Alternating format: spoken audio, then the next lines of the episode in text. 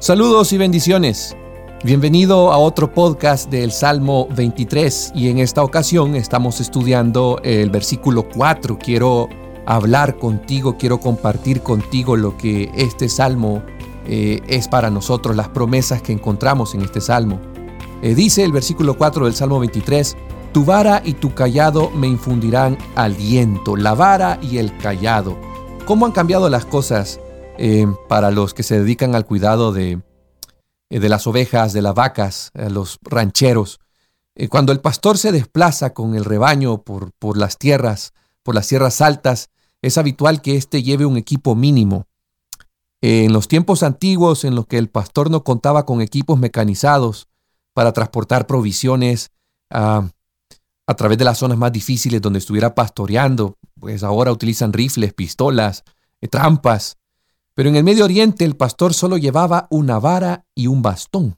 Y, algo interesante es que cada pastorcito, desde que empieza a cuidar el rebaño de su padre, se enorgullece especialmente de la selección de una vara y un bastón exactamente adecuados a su tamaño y fuerza. Y la vara, de hecho, era una extensión del brazo derecho del propietario, era una extensión de él. Era un símbolo de su fuerza, de su poder, de su autoridad en cualquier situación grave. La vara era el instrumento en el que se apoyaba para salvaguardarse a sí mismo y a su rebaño en caso de algún peligro. Era un instrumento que se utilizaba para disciplinar y corregir a cualquier oveja descarriada que insistiera en alejarse. Eh, lo curioso de la oveja es que este instrumento de este dueño, este instrumento de poder, de autoridad y defensa, la ovejita encuentra consuelo continuo a través de este instrumento, pues con este instrumento, el pastor, el encargado, es capaz de llevar a cabo un control eficaz de su rebaño en cualquier situación. Em, recuerda, amigo, ¿recuerdas, amigo, lo que Dios hizo a través de Moisés? Em, cuando Moisés eh, guió al pueblo de Israel, él pastoreó al pueblo con una vara y Dios hizo milagros y prodigios a través de la vara que Moisés eh, portaba. Por tanto, la vara habla de la palabra hablada, de la intención expresada, de la actividad extendida de la mente y la voluntad de Dios para al tratar con nosotros los hombres. La vara implica la autoridad de la divinidad. Eh, lleva consigo el poder y el impacto irrefutable de un así dice el Señor. La vara es poder. Por eso comparamos la vara del pastor con la palabra de Dios. Así como para las ovejas de los días de David había consuelo y consolación al ver la vara en hábiles manos del pastor, así en nuestros días hay una gran seguridad en nuestros propios corazones al contemplar el poder y la veracidad y, el, y la potente autoridad que, que tiene la palabra de Dios, porque de hecho las escrituras son la vara de Dios, son la extensión de su mente, de su voluntad, de sus intenciones a nosotros los hombres. Qué consuelo, amigo, Qué consuelo, amiga, es tener este instrumento autorizado, claro y poderoso bajo el cual nosotros podemos conducirnos y encontrar, encontrar consuelo. Por medio de la palabra de Dios se nos invita a evitar la confusión en medio del caos. Eh, esto trae a nosotros tranquilidad, trae una sensación de serenidad. Es precisamente lo que el salmista quiso decir cuando dijo, tu vara me conforta, es decir, tu palabra me conforta. Y la vara pues tenía varios usos. Uno de esos usos era la disciplina. Eh, la vara es utilizada por el pastor para el bienestar de sus abejas. Eh, este es uno de los propósitos por el cual se usa muchísimo la vara. Si el pastor veía que una oveja se alejaba por su cuenta o se acercaba a hierbas venenosas o se acercaba demasiado a un peligro, eh, la vara salía silbando por el aire para hacer que el animal descarriado volviera corriendo al rebaño. Es algo similar a lo que nuestras madrecitas o abuelitas hacían con nosotros para corregirnos. Usaban la chancla o algún cinturón o algo. Era, un, era una extensión de, de ella para corregirnos. Eso es para los que crecimos en un medio hispano, ¿verdad? Conocerán lo que quiero decir con la chancla voladora. Pero la palabra de Dios que llega rápidamente a nuestros corazones, que viene con sorprendente eh, brusquedad a corregir y reprender cuando nos desviamos, es es esta palabra que viene a través del Espíritu del Dios vivo. Él usa la palabra viva, la vara del pastor, la cual convence a nuestra conciencia de la conducta que estamos llevando. De este modo, Dios, con su palabra, nos mantiene bajo control. bajo el control de Cristo, por supuesto, ¿verdad? Que quiere que andemos por los caminos de, de la justicia. Otro de los usos interesantes de la vara en la mano del pastor era el de examinar y contar las, a las ovejas. En terminología del Antiguo Testamento, esto se dominaba pasar bajo la vara. Esto no solo significa estar bajo el control y la autoridad del dueño, sino también estar sujeto a un examen cuidadoso, íntimo y de primera mano. Presta atención a lo siguiente. Una oveja que pasaba bajo la vara eh, era que había sido, eh, había sido contada y examinada con mucho cuidado para asegurarse de que todo estaba bien con ella. Esto es lo que David quiso decir, bueno, más bien el salmista quiso decir en el Salmo 139, 23 al 24. Examíname, oh Dios, y conoce mi corazón.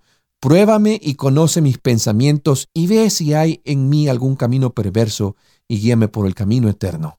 Por último, la vara del pastor es un instrumento de protección tanto para él como para las ovejitas que están en peligro. Se utiliza tanto para defensa como para disuadir eh, de cualquier cosa que pueda atacar. El pastor hábil, aquel que maneja su vara, que es una extensión de él, eh, la usa para ahuyentar a los depredadores como los coyotes, los lobos, los pumas o algún perro salvaje. A menudo se utiliza para golpear la maleza, eh, tratando de, si hay una serpiente ahí, pues que la serpiente pueda huir o otras criaturas que puedan molestar al rebaño. En casos extremos, la vara, pues, eh, como lo hizo David cuando él le contó a Saúl, ¿verdad? Que usó su vara para atacar a un león y a un oso que venía a saltar su rebaño. O sea, la vara era su, su herramienta de defensa también. Y fue la vara de la palabra de Dios eh, la que Cristo, nuestro buen pastor, utilizó en su propio encuentro con la serpiente antigua llamada Satanás. ¿Recuerdan ustedes la tentación en el desierto? Jesús venció la tentación con un escrito está, usó la vara la palabra de Dios eh, para reprender al enemigo. Y yo quiero decirte, amigo, que con esta palabra de Dios tú puedes contar una y otra vez para poder defenderte contra los asaltos y los ataques de Satanás. Tú puedes defenderte, atacar con la vara de Dios, la palabra de Dios y reprender al enemigo. Pero ahora pasamos a discutir un poquito y a considerar un poco la otra herramienta del pastor, el cual es el callado. Este es un instrumento que se utiliza exclusivamente para el cuidado y la gestión de las ovejas y solo de las ovejas. El callado es, en esencia, un símbolo de la preocupación, de la compasión que un pastor tiene por sus ovejas. Eh, el callado está totalmente relacionado al pastor. Así como la vara de Dios es un emblema de la palabra de Dios, el callado de Dios es un símbolo del Espíritu de Dios. En el trato de Cristo con nosotros como sus hijos está la esencia de la dulzura, el consuelo y la consolación, la suave corrección producida por la obra de su bondadoso espíritu. Eh, por ejemplo, el, pastor puede usar su callado de, de algunas de las siguientes formas que te mencionaré. La primera consiste en reunir a las ovejas en una relación íntima. El pastor utiliza su callado para levantar suavemente a un cordero recién nacido y llevarlo hacia su madre si y sin que la madre note que ha sido tocado por el pastor, porque a veces las ovejitas pueden rechazar a, los recién nacidos eh, porque llevan otro olor, llevan otra esencia.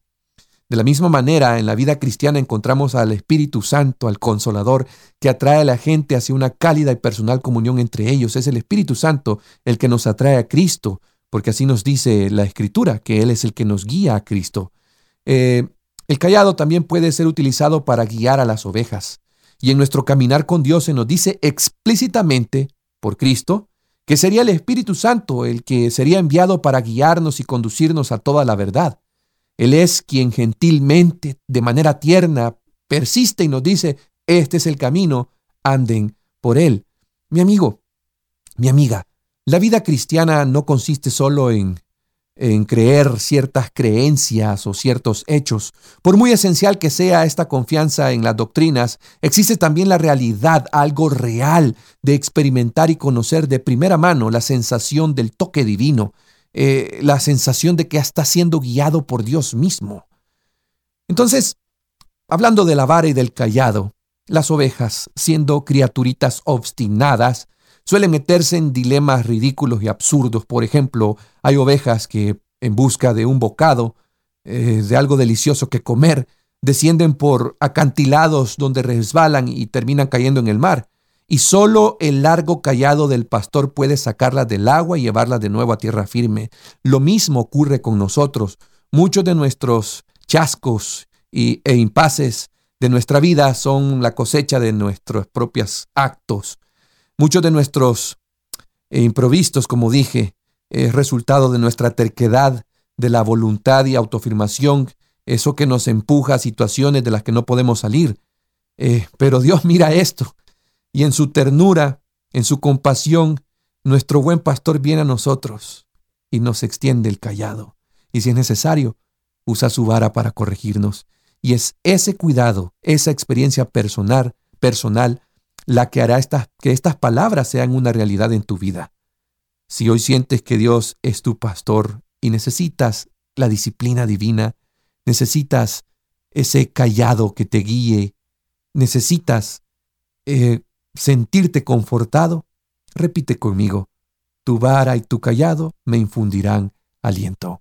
Querido amigo, que Dios te bendiga, eh, donde quiera que te encuentres, en las actividades que hagas este día, recuerda que el buen pastor te está vigilando y está contigo. Que Dios te bendiga.